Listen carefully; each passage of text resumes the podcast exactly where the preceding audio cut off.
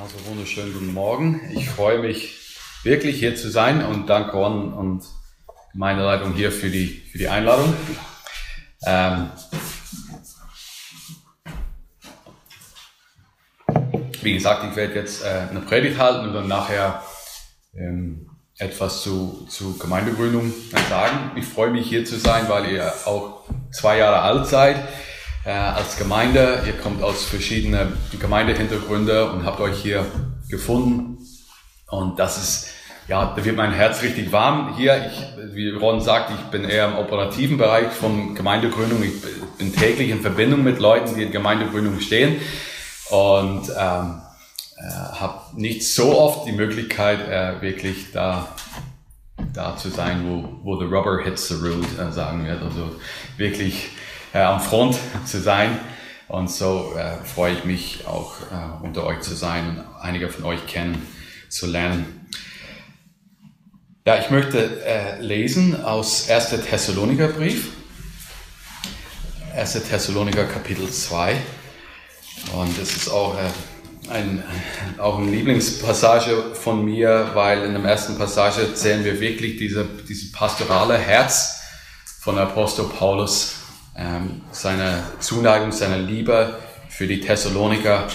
Und äh, das möchte ich heute äh, einen Vers hier aus diesem Abschnitt betrachten. wir lesen ab Kapitel 2, Vers 1 vom ersten Thessaloniker Brief. Denn ihr wisst selbst, liebe Brüder, wie wir Eingang gefunden haben bei euch. Zwar nicht vergeblich, denn obgleich wir zuvor in Philippi gelitten hatten und misshandelt worden waren, wie ihr wisst, fanden wir dennoch in unserem Gott den Mut, bei euch das Evangelium Gottes zu sagen unter viel Kampf. Denn unsere Ermahnung kam nicht aus betrügerischem oder unlauterem Sinn, noch geschah sie mit List, sondern weil Gott uns für wert geachtet hat, uns das Evangelium anzuvertrauen. Darum reden wir nicht, das wollten wir den Menschen gefallen, sondern Gott, der unsere Herzen prüft. Denn wir sind nie mit Schmeichelworten umgegangen, wie ihr wisst, noch mit versteckter Habsucht. Gott ist Zeuge. Wir haben auch nicht Ehre gesucht bei den Leuten, weder bei euch noch bei anderen, obwohl wir unsere Gewicht als Christi Apostel hätten einsetzen können. Sondern wir sind unter euch mütterlich gewesen, wie eine Mutter ihre Kinder pflegt. So hatten wir Herzenslust an euch und waren bereit, euch nicht allein am Evangelium Gottes teilzugeben, sondern auch an unserem Leben. Denn wir hatten euch lieb gewonnen. Ihr erinnert euch doch, liebe Brüder, an unsere Arbeit und unsere Mühe. Tag und Nacht arbeiteten wir, um niemand, um niemand unter euch Last zu fallen und predigten unter euch das Evangelium Gottes. Ihr und Gott seid Zeugen, wie heilig und gerecht und untadelig wir bei euch den Gläubigen gewesen sind. Denn ihr wisst, dass wir, wie ein Vater seine Kinder, einen jeden von euch ermahnt und getröstet und beschworen haben, euer Leben würdig des Gottes zu führen, der euch berufen hat zu seinem Reich und zu seiner Herrlichkeit und Vers 13 und darauf möchte ich heute konzentrieren. Und darum danken wir auch Gott ohne Unterlass dafür, dass ihr das Wort der göttlichen Predigt, die ihr von uns empfangen habt, nicht als Menschenwort aufgenommen habt, sondern als das, was es in Wahrheit ist, als Gottes Wort, das in euch wirkt, die ihr glaubt. Also ich denke, äh, jeder von uns kennt das.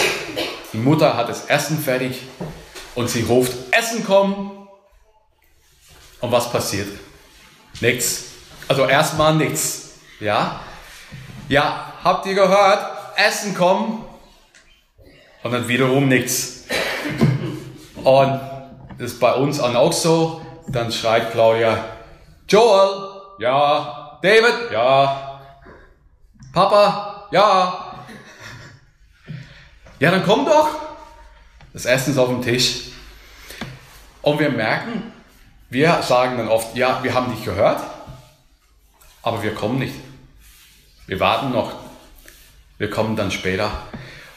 Und wir merken und die Mama merkt, es gibt einen Unterschied in Hören und Tun. Es gibt einen Unterschied in Hören und Aufnehmen, etwas beherzigen, zu handeln aufgrund von dem, was man gehört hat.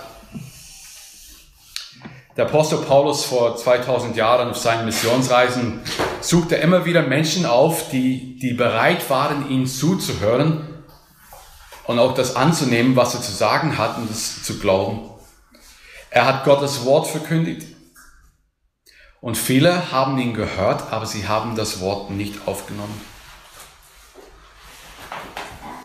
Ja, wenn wir heute vor uns das Wort Gottes haben, die Bibel, dann Vielleicht fragt manche sich ja, warum ist die Bibel dann für Christen immer noch so wichtig? Warum ist es wichtig, das Wort zu verkündigen? Warum ist es noch wichtig, in der Bibel zu lesen? Äh, Mark Ashton war ein Pastor in Cambridge, England, und er sagte einmal, Gottes Geist gebraucht Gottes Wort, um Gottes Werk zu Gottes Ehre zu tun. Nochmals, Gottes Geist gebraucht Gottes Wort, um Gottes Werk zu Gottes Ehre zu tun.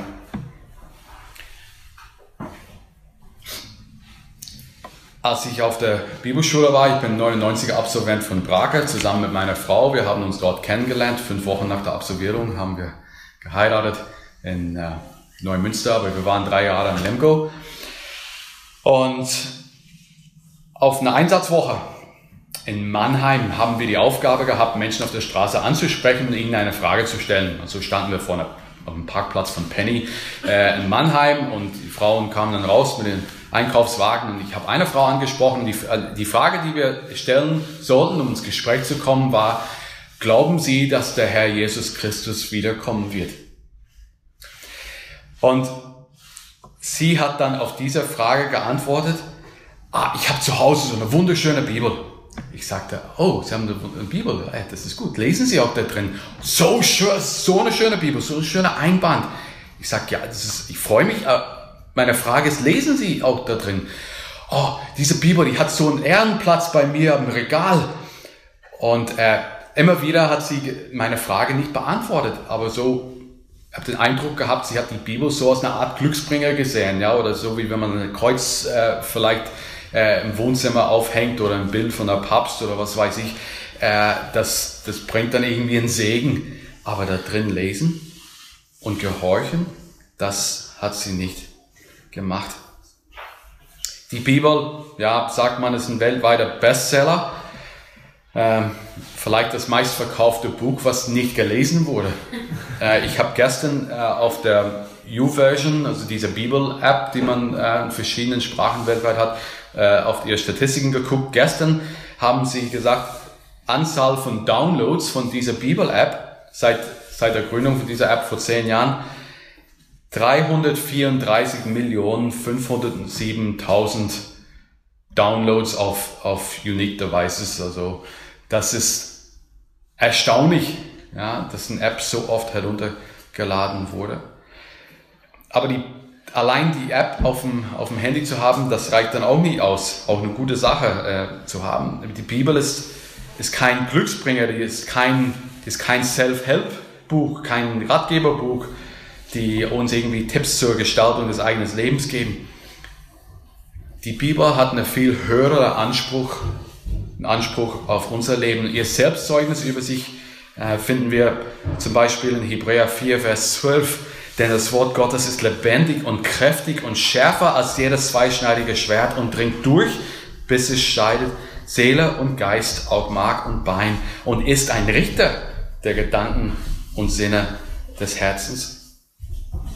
Und in Vers 13, da sehen wir hier erstmals, dass Gott, erstens, dass Gott geredet hat. Und darum danken wir auch Gott ohne Last dafür, dass ihr das Wort der göttlichen Predigt, das er von uns empfangen hat, nicht als Menschenwort aufgenommen hat, sondern als das, was es in Wahrheit ist, als Gottes Wort. So in diesem Vers haben wir zweimal den Begriff Gottes Wort. Die erste Verwendung in der Luther ist, ist nicht so eindeutig. Er sagt Wort der göttlichen Predigt. Ähm, Schlachter sagt da, dass das von uns verkündigte Wort Gottes. Also sie haben, Paulus hat Gottes Wort verkündigt. Das haben sie gehört, Gottes Wort. Und dann am Ende von dem Vers äh, lesen wir, was es in Wahrheit ist als Gottes Wort. Das haben sie aufgenommen. Also wir erkennen, dass die Thessaloniker auch erkannt haben, Gott hat geredet. Und das ist im Englischen, sagen wir, ein Game Changer. Ja, von allen anderen Büchern, äh, die es gibt, die Bibel ist dann einzigartig, weil die Bibel hat auch die Kraft zu verändern. Der allmächtige Gott hat uns sein Wort gegeben. Der Schöpfer des Universums spricht. Und wenn jemand ein Recht hat, gehört zu werden, ist er das.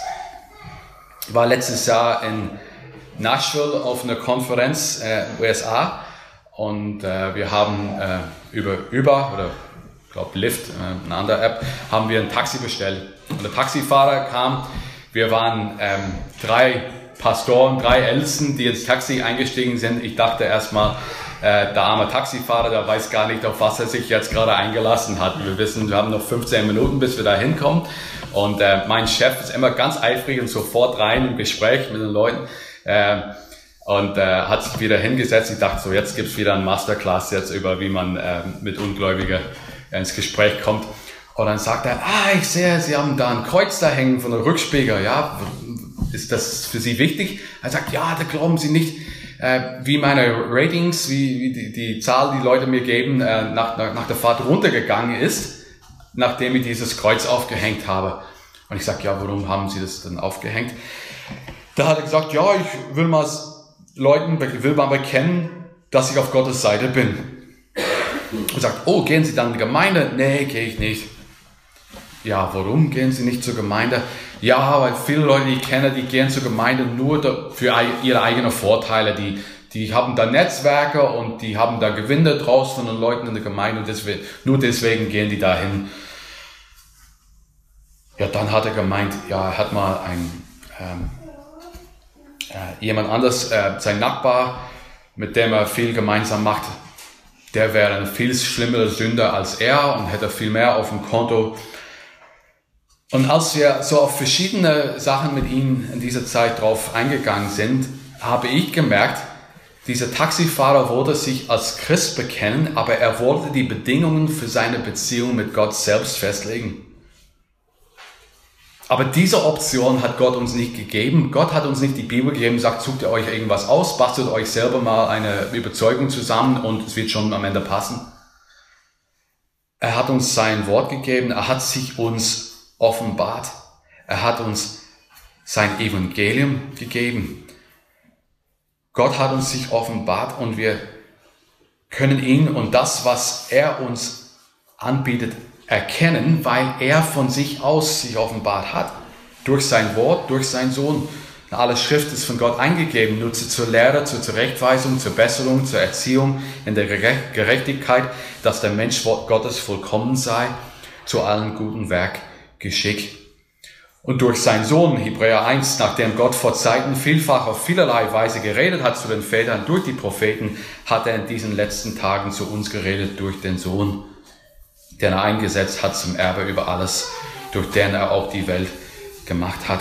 Also wir kennen hier zuerst, Gott hat geredet, aber wir kennen auch, Gott hat durch Menschen geredet. Vers 13, äh, dass ihr von uns empfangen habt.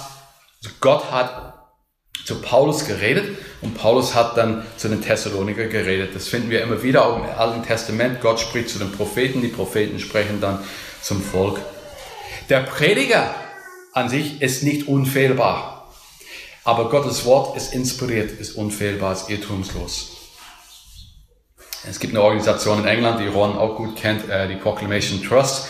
Und die äh, sagen, wir glauben, dass die Bibel Gottes geschriebene Wort ist, das durch die Wirkung des Geistes und der treuen Verkündigung des Wortes wir Gottes Stimme hören. Wir glauben, dass die Bibel Gottes geschriebene Wort ist und dass durch die Wirkung des Geistes in der treuen Verkündigung dieses Wortes wir Gottes Stimme hören. Gott hat durch Menschen geredet Und er redet auch heute durch Menschen. Er redet auch durch sein Wort, wenn sein Wort verkündigt wird. Ähm. Dann sehen wir auch, die Thessaloniker haben Paulus reden hören. Er spricht hier und sagt, dass ihr von uns empfangen habt. Das Wort, was ihr von uns empfangen habt, was meint ihr hier? Er, er spricht hier von, äh, als er zuerst zu den Thessaloniker gekommen ist, in, in Thessaloniker ist Kapitel 7, äh, Apostelgeschichte 17, äh, Vers 1. Äh, Paulus auf seiner Missionsreise kam nach Thessalonik, nachdem sie aber durch ähm, Amphipolis und Apollonia gereist waren, kamen sie nach Thessalonik. Da war eine Synagoge der Juden. Wie nun Paulus gewohnt war, ging er zu ihnen hinein und redete mit ihnen an drei Sabbaten von der Schrift tat sie ihnen auf und legte ihnen dar, dass Christus leiden musste und von den Toten auferstehen und dass dieser Jesus, den ich, so sprach er, euch verkündige, der Christus ist. Einiger von ihnen ließ sich überzeugen, also die Reaktion auf das Gehörte, einiger von ihnen ließ sich überzeugen und schlossen sich Paulus und Silas an. Andere, auch eine große Menge von gottesfürchtigen Griechen, dazu nicht weniger, von den angesehensten Frauen. Aber die Juden eiferten sich und holten sich eine üble, einige üble Männer aus dem Purpur, röteten sich zusammen und richteten einen Aufruhr in der Stadt an und zogen vor das Haus Jasons und suchte sie, um sie vor das Volk zu führen. Also einige nahmen das Wort an, einige haben sich total aufgeregt und äh, haben da einen Aufruhr in der Stadt verursacht. Die Thessaloniker haben Paulus reden hören. Sie wussten, Paulus spricht. Es war nicht so, dass wenn der Paulus dann gepredigt hat, dass er irgendwie in einen Transzustand versetzt wurde und dass sein Mund sich einfach bewegt hat und dass Gott gesprochen hat äh, und dass Paulus gar nichts mitgekriegt hat, was da abgeht. Nein, Paulus hat gepredigt, er hat geredet. Paulus hat Worte gebraucht, formuliert in, in, in der Sprache damals, wahrscheinlich in Griechisch, hat er dann gesprochen. Ja, er hat durch Menschen geredet. Die Thessaloniker haben Paulus reden hören. Und als sie zugehört haben, hat Gott dann in ihrem Herzen gewirkt. Vers 13 nochmal. Ähm, wir danken Gott ohne Unterlass dafür, dass ihr das Wort der göttlichen Predigt, das ihr von, von uns empfangen habt, nicht das Menschenwort aufgenommen habt, sondern als das, was es in der Wahrheit ist, als Gottes Wort, das in euch wirkt, die ihr glaubt. Das Wort, die sie gehört haben, hat in ihrem Leben gewirkt. Obwohl Paulus gesprochen hat, Gott hat gewirkt. Also das Wort hier für gewirkt wird ähm, meistens nur gebraucht, um eine übernatürliche Wirken Gottes zu beschreiben. Es ist nicht etwas, was Menschen tun können, sondern etwas, was auf eine übernatürliche Art und Weise passiert. Ein Wirken Gottes.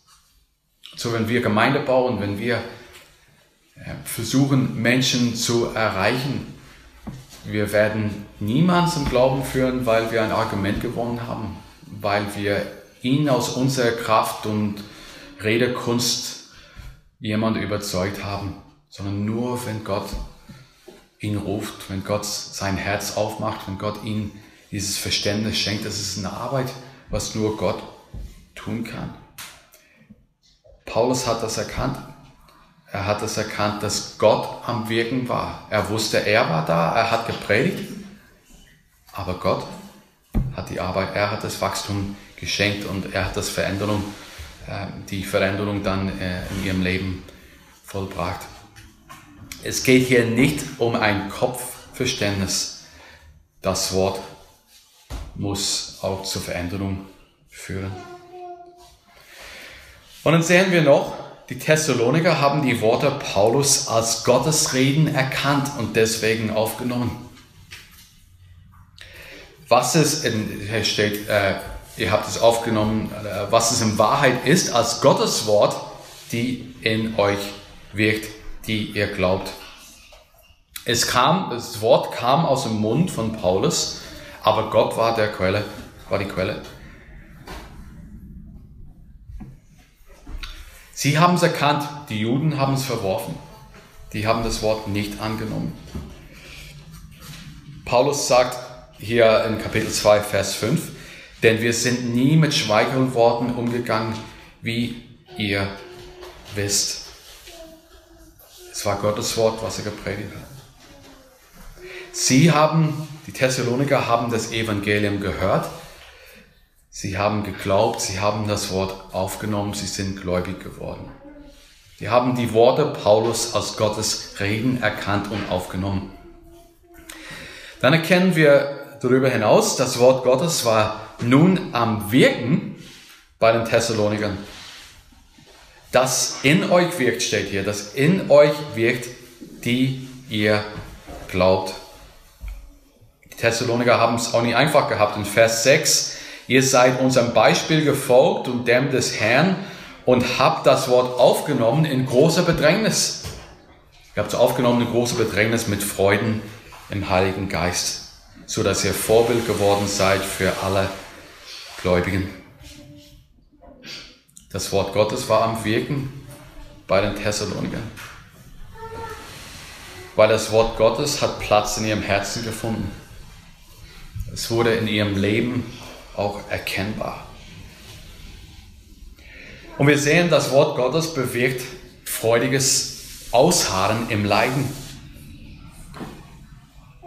Vers 14, denn liebe Brüder, ihr seid den Gemeinden Gottes in Judäa nachgefolgt, die in Christus Jesus sind, denn ihr habt dasselbe erlitten von euren Landesleuten, was jene von den Juden erlitten haben. Wir haben das schon gesehen in Vers 6, äh, dass sie das Wort in großer Bedrängnis aufgenommen haben. Das Wort bewirkte freudiges Ausharren auch im Leiden, in schwierigen Situationen. Wie reagieren wir dann, wenn wir in solche Bedrängnisse sind? Werden wir böse oder zornig mit, mit unseren Mitmenschen in der Gemeinde? Äh, wenn wir in Bedrängnisse sind, verbringen wir dann viel Zeit im Wort Gottes und im Gebet? Helfen wir einander, erinnern wir uns an Gottes Versprechungen, an Gottes Wesen? Helfen wir einander, indem wir äh, uns wieder auf Gottes Wort zurückführen, dass wir wissen, dass wir einen Gott haben, der es gut mit uns meint? Der auch einen Plan hat, der, der souverän ist, auch in schwierigen Situationen. Nehmen wir das Wort auf, halten wir fest daran, haben wir dann Freude, finden wir dann Freude, sind wir dann für andere, für unsere Nachbarn dann auch ein Vorbild, sie sehen können, was wir durchmachen, aber trotzdem haben wir ein Vertrauen, ein festes Vertrauen in unserem Gott, dass er zu seinem Wort steht. Die Voraussetzung damit, das Wort Gottes im Menschen wirkt, sehen wir hier, ist der Glaube. Am Ende von Vers 13, sondern als das, was er in Wahrheit ist, das als Gottes Wort, das in euch wirkt, die ihr glaubt. Die Voraussetzung damit, das Wort Gottes im Menschen wirkt, ist der Glaube. Das Kreuz bei unserem Taxifahrer hat ihm nichts gebracht an sich. Johannes 8, äh, Vers 47 steht, wer von Gott ist, der hört Gottes Wort. Ihr hört darum nicht, weil ihr nicht von Gott seid. Wir wissen aus, aus Petrus Predigten nach Pfingsten in, in Jerusalem, äh, regierten die Menschen folgendermaßen, als, als sie aber das hörten, ging es ihnen durchs Herz und sie sprachen zu Petrus und den anderen Aposteln, ihr Männer, lieber Brüder, was sollen wir tun? Also das Wort für eine Ungläubige, das überführt durch den Heiligen Geist, wenn sie von ihren Sünden dann überführt. Und so wirkt das Wort und das, das wirkt und führt zum Glauben. Wenn wir dann das Wort auf uns einwirken lassen, wenn wir und unser Herzen offen ist für Gottes Reden, dann kommen wir auch ähm, wie, wie nach Pfingsten mit, mit, dieser, ähm, mit dieser Einstellung. Liebe Brüder, was sollen wir tun? Wir haben es erkannt. Wir stimmen mit Gott überein über das, was Sünde ist, über unseren eigenen sündigen Zustand und über die, äh, die Heiligkeit Erhabenheit Gottes und dass wir da ein Problem haben und dass wir einen Mittler brauchen, dass wir Jesus Christus, dass wir das Evangelium brauchen, damit wir mit unserem Gott eine Beziehung haben können. Ich möchte zum letzten Teil der Predigt auch etwas äh, praktischer werden in Bezug auf diesen Vers, diesen Text, die wir gelesen haben. Weil es gibt in meiner Erfahrung, auch in unserer eigenen Gemeinde und in Hauskreisen, die ich besucht habe, äh, man hört immer wieder Dinge, die gesagt werden, die darauf deuten, dass es auch eine Gefahr gibt, auch für Gläubige, auch für Leute, die jahrelang im Glauben unterwegs sind, zu behaupten, wir sagen Gottes Wort, wenn das, was wir sagen, eigentlich unsere eigenen Gedanken sind. Oder dass wir behaupten, dass wir Gottes Wort aufnehmen, aber eigentlich haben wir unsere Ausreden, die zeigen, dass wir es eigentlich nicht aufgenommen haben. Ähm, ich kenne ähm, einen Prediger und wenn er ähm, immer wenn er die Zeigefinger so hebt beim Predigen, dann, dann merke ich, eigentlich in dem Moment versucht er einen Punkt zu machen, äh, die eigentlich im Text nicht so eindeutig ist. Äh, er versucht das noch ein bisschen autoritativer äh, zu sprechen, indem er dann die, die, die Finger auf. Er merkt es selber nicht, aber ich sehe es. Äh, dass, dass er, er merkt, ja, es ist nicht zu überzeugend von dem Text, aber ich will das noch oben drauflegen. Ähm, aber meint das nicht böse. Wir, wir sagen unsere Worte mit angeblicher biblischer Autorität und merken nicht, dass es eigentlich eigene Gedanken sind. Das ist eine Gefahr. Eine andere Gefahr ist, wir zitieren einen Bibeltext und sagen was dazu, aber das, meine Auslegung ist eigentlich nicht das, was der Text gesagt hat. Das steht da eigentlich nicht in dem Text. Ähm, die Theologen nennen das ähm, Exegese und nicht Exegese. Ja, also ich, ich lese meine eigene Interpretation da rein und behaupte, dass der Vers etwas sagt, was es eigentlich nicht sagt, was es nicht der ursprüngliche äh, Absicht war des Schreibers. Ich gebe euch ein Beispiel. Ich habe einen Freund in Irland und äh, seine Gemeinde, die suchen gerade einen neuen Pastor. Und die kriegen jetzt einige, jeder, jeden Sonntag ist ein anderer Gastredner da. Und ich habe ihn gefragt, na, und ist da jemand schon in Aussicht? Und er sagt, ja, leider. Ich sage, ja, warum leider? Er sagt, ja, weil ich gebe dir ein Beispiel, was er vor kurzem gepredigt hat. Ich sage, okay, was hat er gepredigt? Er sagt, er hat über einen verlorenen Sohn gepredigt. Sage, okay. Und dann sagt er, liebe Geschwister, fällt euch in diesem Text was auf? Was fehlt hier? Hier ist ein junger Mann, der ist der Räder von einem jungen Mann, der ist ein Räder von zwei Brüdern, der ist ein Räder von einem Vater. Wo ist die Mutter? Findet ihr in diesem Text eine Mutter? Erkennt ihr nicht? Das ist das Problem. Da war keine Mutter zu Hause. Es ist so wichtig, dass die Mütter zu Hause bleiben. Sonst gibt es solche Ausgänge, dann hat man der verlorene Sohn. Und so war seine Predigt, seine Hauptaussage von der Predigt war, die Mütter sollten nicht zur Arbeit gehen, sondern zu Hause bleiben. Ich habe auch gerade drüber äh, geschmunzelt und ähm, aber auch ähm, große Sorge gehabt, weil es ist eine große Gemeinde mit 300 Leuten, mit ja, die, die recht streng und konservativ ist und glaubt, dass sie die einzige Gemeinde in einem Ort sind, die noch bibeltreu sind. Und das Erschreckende für mich ist nicht, dass so jemand was predigt. Das Erschreckende ist, die gehen alle raus und sagen, tolle Predigt. Habe ich noch nie gesehen. Fand ich ganz toll. Das ist vielleicht der Mann für uns. Das ist das Erschreckendste. Ja. Naja, da will ich nicht auf dem Pferd länger rumreiten. Ähm, noch weiter der Gefahren. Dass das, was man sagt, und das erkennen wir in, in der Gemeindegründung, wo äh, öfters haben wir junge Männer, die, äh, die müssen bei uns so eine Kurzpredigt halten und wir geben dann Feedback. Manchmal müssen wir sagen, ja, junger Mann, das, äh, das war alles sehr gut, was du gesagt hast. Und ich glaube, das finden wir irgendwo in der Bibel. Das können wir in der Bibel nachweisen. Aber das war nicht in dem Text, was du gerade gepredigt hast, zu finden. Ja. Äh, wir behaupten, dass da was gesagt wird, aber es wird eigentlich nicht dort gesagt. Andere Gefahr ist, dass wir unsere eigenen Ideen und Präferenzen mit schönen Bibelversen schmücken, äh, die den Anschein erwecken, dass etwas biblisch sei, wenn es nicht so ist, also dass es aus dem Kontext gerissen wird. Äh, und wir, wir haben dann Verse, die das äh, angeblich beweisen, aber sind aus dem Kontext gerissen.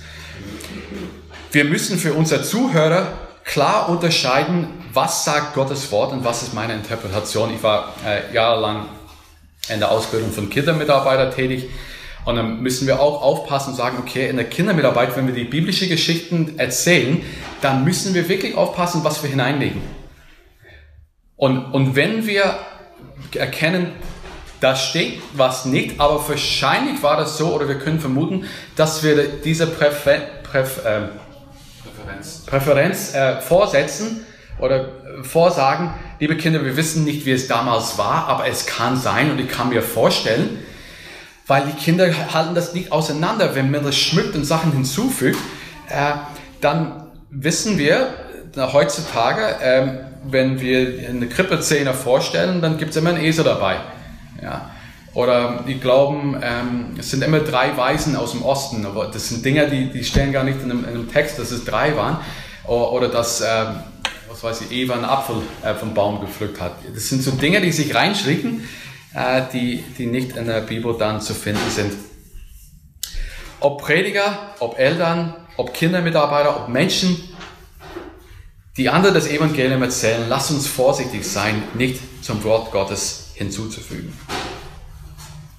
Aber es gibt hier zuletzt dann äh, eine andere, eine andere Gefahr für uns, ähm, ein Zeichen, dass wir Gottes Wort nicht wirklich aufnehmen. Wenn wir Woche für Woche bibeltreuer Predigen anhören, wenn wir jeden Tag in der Bibel lesen, aber das Gehörte nicht umsetzen. Äh, ich war leider, ich habe jede Woche in einer Gemeinde gepredigt über einen Zeitraum von dreieinhalb Jahren und da war ein lieber Bruder, ein älterer Mann, der hat äh, jeden Sonntag hat er mir am Ende die Hand geschüttelt und mir bedankt für die gute Botschaft. So viel ich weiß, war nicht bekehrt. Ja.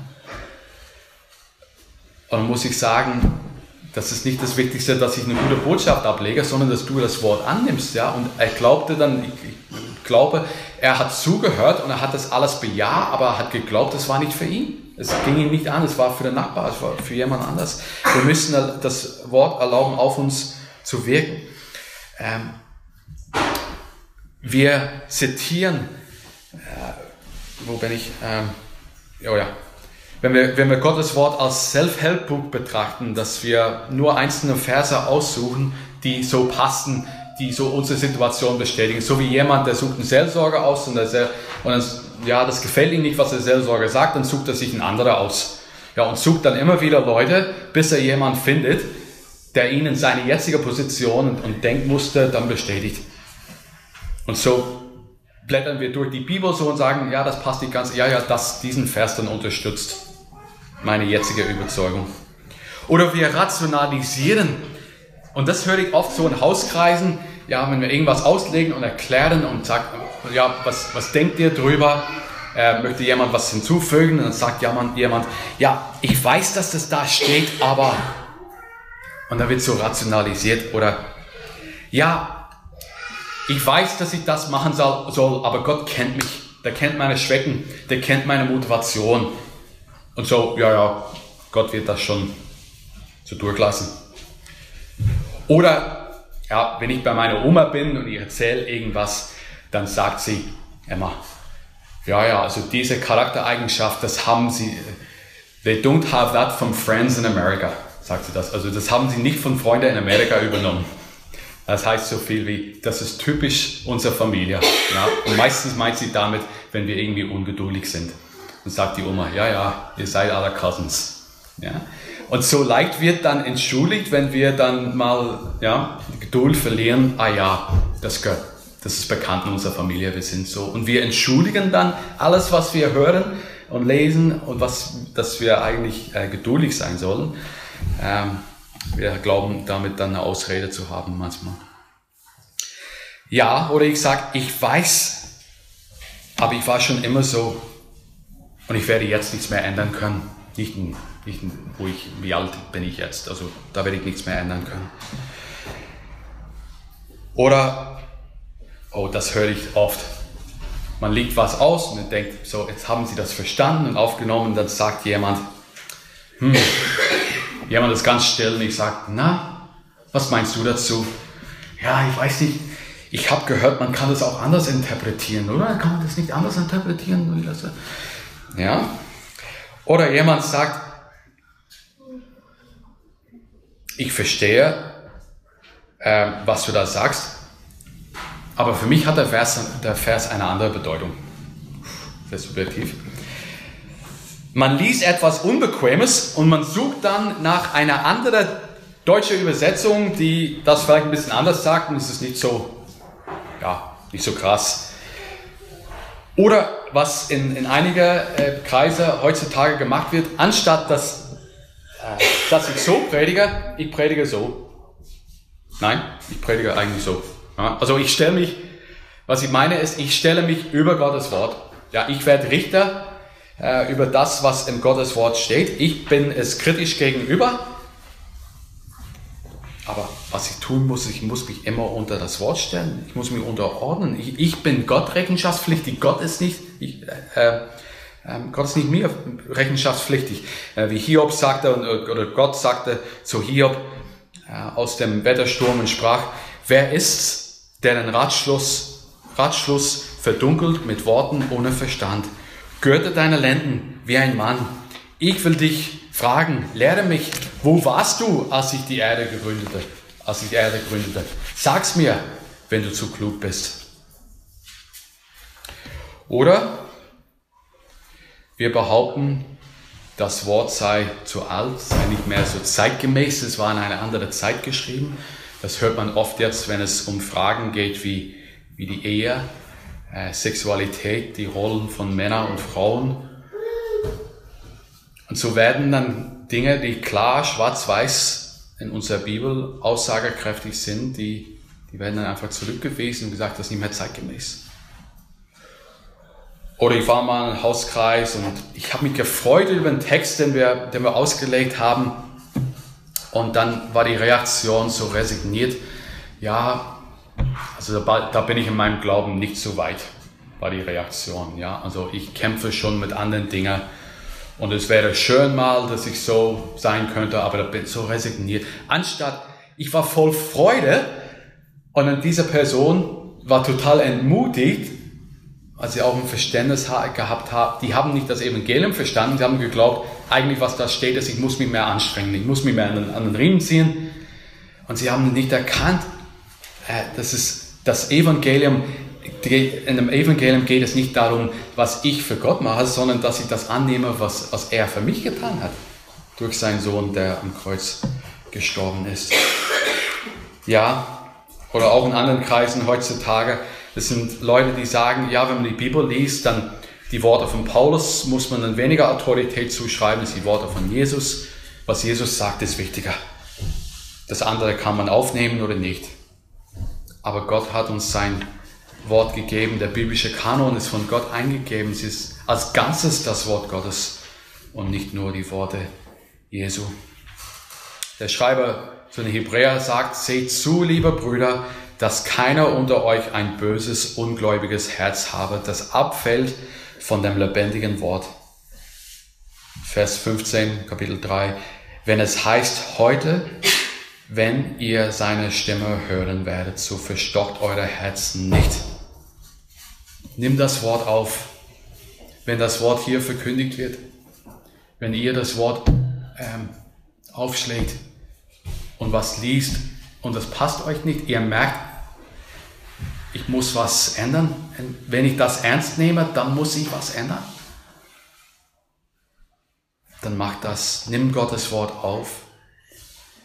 Ähm, nicht weil der Ron oder jemand anders es verkündigt, sondern weil es Gottes Wort ist. Bekenne deine Sünden. Das heißt, stimme mit Gott überein über deinen Zustand, dass du ein Sünder bist, über das, was gut und böse ist. Hören und aufnehmen. Nimm sein Heilsangebot an. Er hat sich dir offenbart durch seinen Sohn, durch sein Wort. Er ist Mensch geworden, um für deine Sünden zu sterben. Mach nicht das, was die Juden gemacht haben. Die Juden zum größten Teil, die haben ihn nicht aufgenommen, die haben ihn verworfen, die haben ihn ans Kreuz wie ein Schwerverbrecher hingerichtet. Mach das, was ich gerade gelesen habe. Wenn er dich ruft, dann hör zu. Nimm ihn und nimm sein Wort auf. Lass uns beten. Herr, ich möchte dir von ganzem Herzen für dein Wort danken. Ich danke dir, Herr, dass du uns als Gemeinde nicht in Unwissen gelassen hast, wie wir zu leben haben, ähm, wie, was wir zu glauben haben, wie wir unsere Gemeinden gestalten sollen, wie wir unsere Familien gestalten sollen, wie wir als Christen in dieser Welt leben sollen. Du hast uns in dieser Frage nicht in ungewiss gelassen. Du hast uns Richtlinien gegeben. Du hast uns dein Wort gegeben und dein Wort ist wegweisend für uns. Herr, vergib uns, ähm, vergib uns, Herr, wenn wir unsere eigene Interpretation, unsere eigene Präferenzen höher geachtet haben als dein Wort. Herr, du weißt äh, auch, wo jeder von uns steht und wo wir sind mit dir unterwegs im Glauben. Wir bitten dich, Herr, dass du uns hilfst, dass du uns hilfst, äh, dein Wort nicht nur zu verstehen, sondern auch umzusetzen im Leben. Und dass wir dann dadurch auch Salz und Licht sein können, effektiv, auch als Gemeinde. Dass andere sehen, dass wir dich lieb haben, dass wir einander lieb haben und dass deswegen das andere dann zum lebendigen Glauben an unseren Herrn Jesus Christus kommen. Das bitten wir in deinem Namen. Amen.